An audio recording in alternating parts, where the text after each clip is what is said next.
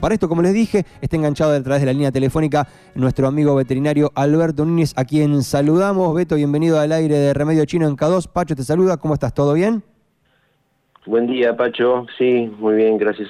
Gracias por la comunicación. No, por favor, a vos por la atención. Bueno, contanos un poco, ya sabes, debes recibir muchas consultas en relación a este tema. Se viene fin de año, se viene el eh, que me voy a esta casa, que me voy a la otra, que queda el gato, que queda el perro, que queda esto, que queda el otro. Bueno, ¿cómo tenemos que manejarnos? ¿Cuál es la recomendación para manejarnos ante este tipo de situaciones? Bueno, eh, como sabemos, eh, la pirotecnia, al producir ¿viste? un impacto sonoro, ¿no? Eh, los, animales son muy susceptibles, especialmente nuestras mascotas, ¿no? Los perros y los gatos son los que tienen oídos muy sensibles, eh, porque perciben ondas sonoras que más o menos tres veces eh, más que el ser humano, por eso esos sonidos fuertes los abruman. Okay.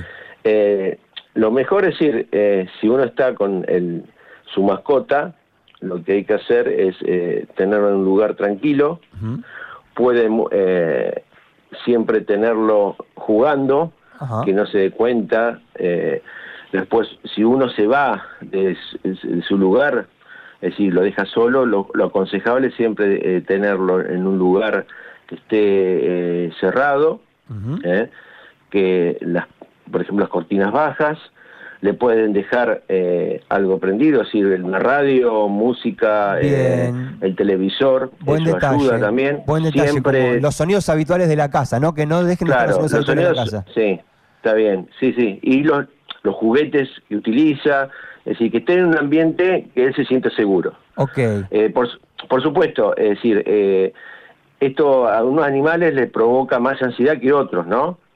Eh, muchas veces... Eh, eso depende de la eh, personalidad del animal, ¿no? No sé si corresponde decir personalidad del animal, pero bueno, se entiende. Sí, el carácter del animal, entonces eso produce que hay animales que, que le provoca más ansiedad, más miedo, hasta pánico.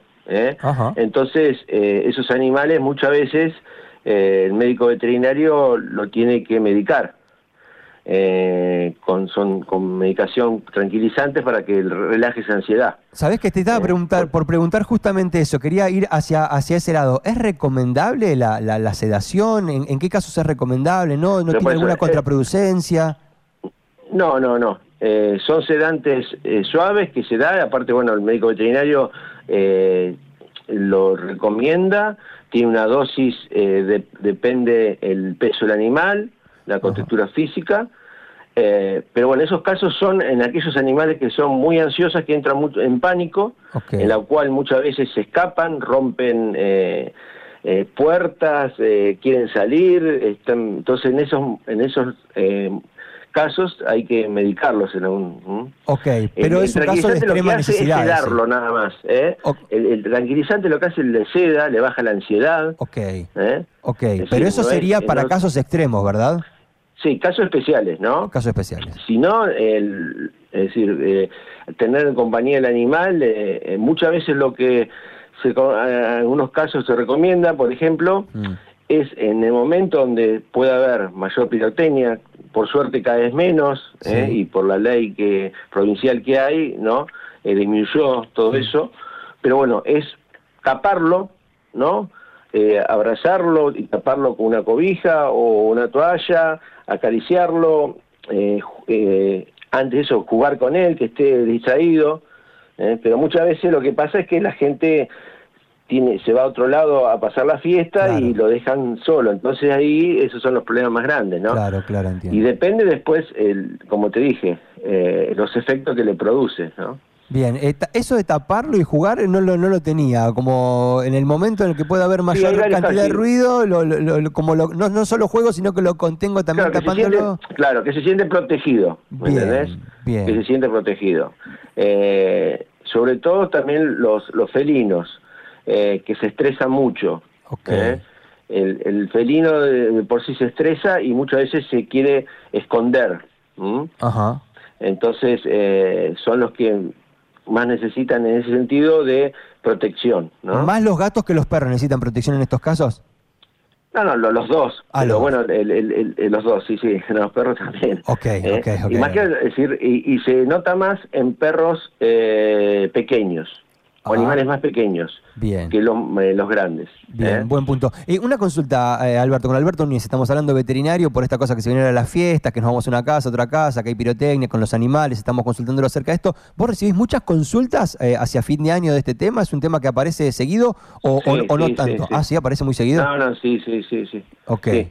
Eh, ahora, el año pasado, y bueno, se, disminuyó un poco las consultas, una porque también, como te dije anteriormente, por la ley que hay provincial y la provisión de venta y uso de proyectones de alto, de alto impacto, se disminuyó, ¿no?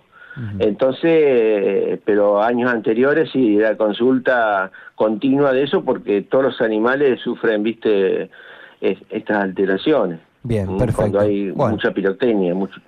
Entonces, eh, sí, es bastante consulta, sí. Bueno, qué bueno que Sí, en último- verano eh, esto y después los golpes de calor. Los son golpes las dos cosas que Bueno, eh, en verano que es muy frecuente también. Bien, bien, excelente. Bueno, sobre eso ya te consultaremos iniciado más el verano, si profundizamos también un poco en esa línea. Por lo pronto tenemos recomendaciones para cómo manejarnos en estas fiestas con los animales. Me parece que es un aporte importante y quedamos ahí en el contacto para seguir desarrollando alguna otra información, ¿sí?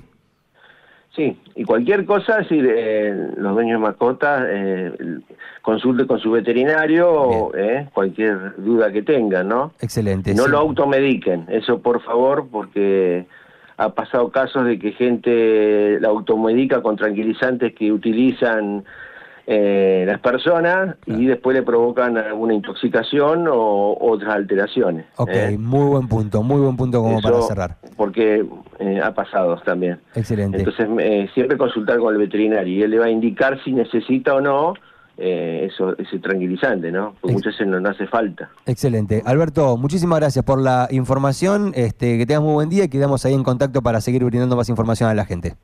Bueno, muchísimas gracias, Pacho. Saludos a todos. Muy buen día, hasta luego. Así pasó entonces Alberto Beto Núñez, ¿eh? aparte de ser muy reconocido veterinario, este, integrante importante del Colegio de Profesionales ahí en las Olimpiadas Interprofesionales, en este caso también compartiéndonos información acerca de cómo manejarnos con nuestras mascotas en estas fiestas.